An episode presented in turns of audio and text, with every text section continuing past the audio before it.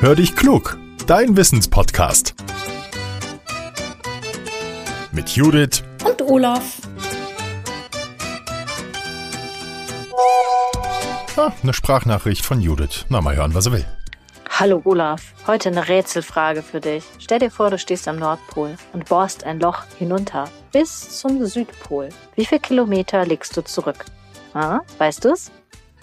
Ja, vielleicht lösen wir das nachher auf, aber das ist nicht unsere Frage heute. Unsere Frage kommt von Bennett. Hallo, hier ist der Bennett aus Hühnfeld. Ich möchte gerne wissen, wie unsere Erde entstanden ist. Hallo Bennett, vielen Dank für die spannende Frage. Ich bin mir ziemlich sicher, dass das viele Kinder und auch viele Erwachsene interessiert. Die Erde ist ja die Heimat für Menschen und unzählige Tiere. Frösche, Vögel, Käfer, Schmetterlinge, Spinnen, ich könnte unendlich weitermachen. Aber als unser Planet entstanden ist, da war kein Leben auf ihm möglich. Die Erde war nämlich nicht das, was wir heute kennen. Die Erde ist rund viereinhalb Milliarden Jahre alt. Wir fangen mal vorne an und zwar mit der Sonne. Experten sagen, dass sich die Sonne aus einer gigantischen Gas- und Staubwolke entwickelt hat. Die hat sich verdichtet. Verdichten ist sowas wie wenn du einen Schneeball machst und den Schnee zusammendrückst. Aber im Gegensatz zum Schneeball ist die Sonne ja knalle heiß. Ne? Und das hängt damit zusammen, dass da in der Sonne unter anderem ein unvorstellbar großer Druck herrscht. Das ist aber ein anderes Thema. Wie ist denn da jetzt die Erde entstanden? Um die Sonne herum sind noch Gas und Staub übrig geblieben. Das hat sich um die Sonne gedreht und war dann immer mehr wie eine Scheibe. Die Experten sprechen auch von der protoplanetaren Scheibe. Und in dieser Scheibe aus Staub und Gas haben sich immer mehr Teilchen zusammengeklumpt. Und diese Klumpen wurden immer größer. Und jetzt kannst du es dir vielleicht denken, Bennett. Aus diesen Klumpen sind unsere Planeten entstanden und dazu gehört eben auch die Erde. Aber erstmal war die Erde einfach nur ein glühender, unförmiger Klumpen und da war noch lange, lange kein Leben möglich.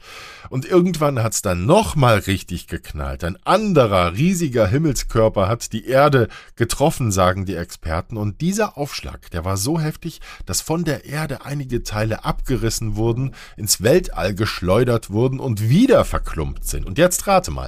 Genau, das ist unser Mond, der um die Erde kreist. Und ohne den, heißt es, wäre die Erde heute auch nicht das, was wir kennen. Denn der Mond stabilisiert die Erde und sie dreht sich ja auch um sich selbst. Durch den Mond macht sie das langsamer. Und deshalb hat ein Tag auf der Erde heute auch 24 Stunden.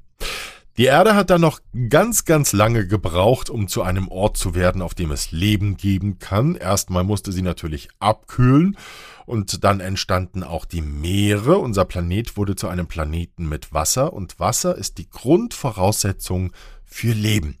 Vor etwa vier Milliarden Jahren hat sich das Leben auf der Erde entwickelt und nach und nach kamen auch die Kontinente hinzu, also die Erdteile, die wir heute aus dem Weltall sehen können.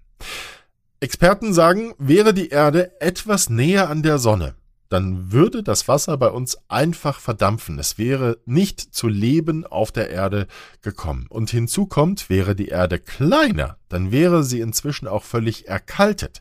Die Erde ist also wirklich einmalig ausgestattet. Forscher haben bisher auch noch keinen zweiten Planeten wie die Erde gefunden. Das bleibt spannend. Frage beantwortet, hoffe ich, lieber Bennett. Und damit ihr es wisst, bohren wir uns vom Nordpol zum Südpol. Dann legen wir rund 12.700 Kilometer zurück.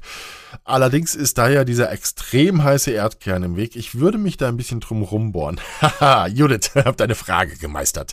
Wenn ihr auch mal eine spannende Wissensfrage für uns habt, dann nehmt sie bitte als Sprachmemo auf und schickt sie an hallo at podcast-factory.de. Ihr könnt auch unsere Speakpipe benutzen. Den Link dafür findet ihr in den Show. Sagt uns immer bitte auch, wie ihr heißt, wie alt ihr seid und wo ihr wohnt. Und teilt unseren Podcast gerne, wenn er euch gefällt. Das hilft uns, dann werden wir noch ein bisschen bekannter. Zum Schluss noch eine Bitte. Ihr wisst, wir haben im Podcast keine Werbung mehr. Im Gegenzug freuen wir uns aber, wenn ihr unterstützt. Dafür haben wir eine Seite bei steady.com eingerichtet. Da könnt ihr uns einfach zum Beispiel mal einen Kaffee ausgeben und uns damit zeigen, dass ihr unseren Podcast schätzt. Wir freuen uns riesig, dann kann die Werbung nämlich ausbleiben. Dafür sagen wir Danke, danke, danke und bis zum nächsten Mittwoch. Freue mich total darauf. Euer Olaf.